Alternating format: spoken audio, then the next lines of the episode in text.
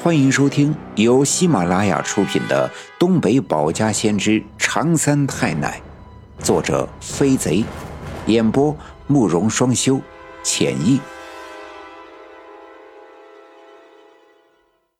第二百二十七章：见子心母驴多急切，阴阳界大门渐打开。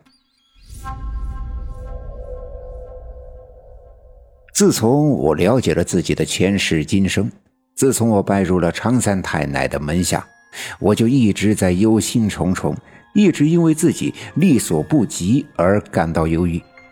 而就在昨天，我爷爷跟着我去山上探寻血蛇藤的下落的时候，被血蛇藤咬伤。若不是我为爷爷吸出毒血及时，恐怕我们早已阴阳相隔了。于是，就在我梦里与大黑狗再探小阴坡，看到如王革命家的黑气一样的妖气，将那已经被砍成两段的血蛇藤卷入地下之后，也被那个泉水渗透的土坑吸引，坠入了那个黑暗的、令人感到孤独的深渊。醒来之后，我突然想通了很多事情：我们坚持的执念，我们口中的正义与邪恶，竟然混为一体。并且随着我们的妄念，徒增了无数的烦恼。不过更严重的是，我竟然惊讶地发现，现在的一切的果，竟然都是先前的因。看上去我们是在执掌正义，救苦救难。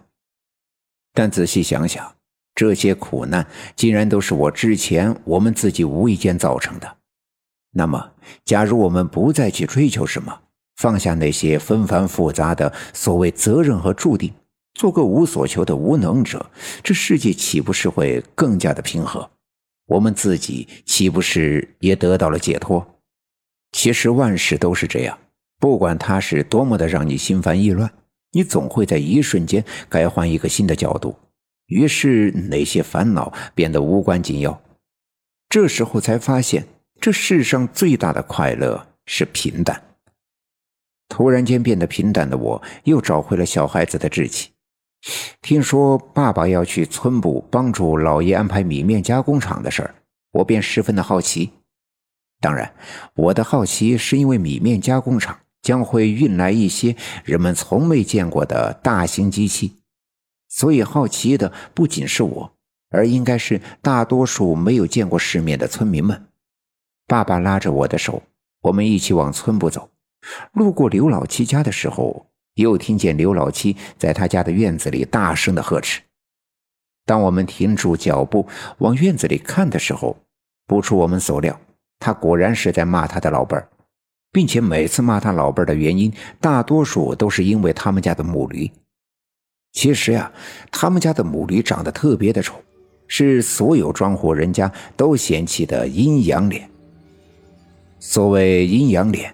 便是那驴脸上的毛色是一半黑一半白。原本在老人们传说中，这驴是鬼的代名词，所以找了阴阳脸的驴便更要遭人嫌弃。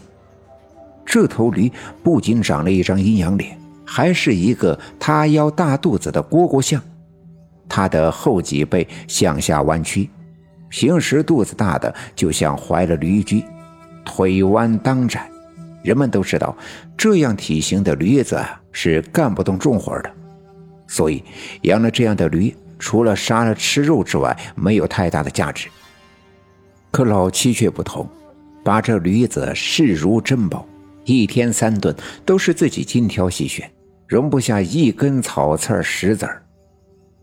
这驴圈棚打扫的也是干干净净，每天晚上喂完了驴子，他都要亲自给驴刷毛、挠痒痒。痒痒怕编织的特别细致，生怕不小心挠伤了驴的皮肤。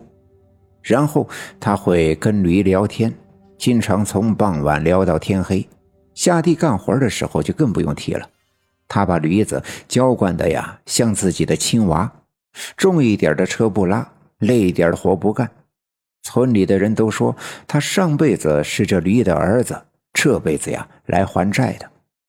每次听到人们这么说，他就嘿嘿的笑，然后就会冲着人们说：“我就娇惯他了，咋的嘛？谁说上辈子我是他的儿子？就这辈子，他也是我的老娘。他之所以管驴叫老娘，是因为这是一头母驴，去年的时候还挺了几个月的大肚子，给刘老七生下了一只活蹦乱跳的驴驹。可没多久就被王革命偷了去，带进了柳树沟，至今是杳无音信，不知生死。丢了驴驹之后，刘老七简直比这母驴还要伤心。可事已至此，没人敢去柳树沟寻找，也只好作罢。于是刘老七便经常将丢了驴驹子的烦闷撒到他老伴的身上，这左邻右舍便会经常的听见他在院子里大声的呵斥他的老伴儿当然这次也不例外。我爸爸不能看着不管，便拽着我推门进院子上前拉架。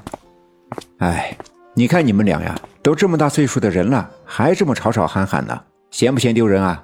这多大的事儿嘛！还犯得上动这么大的肝火？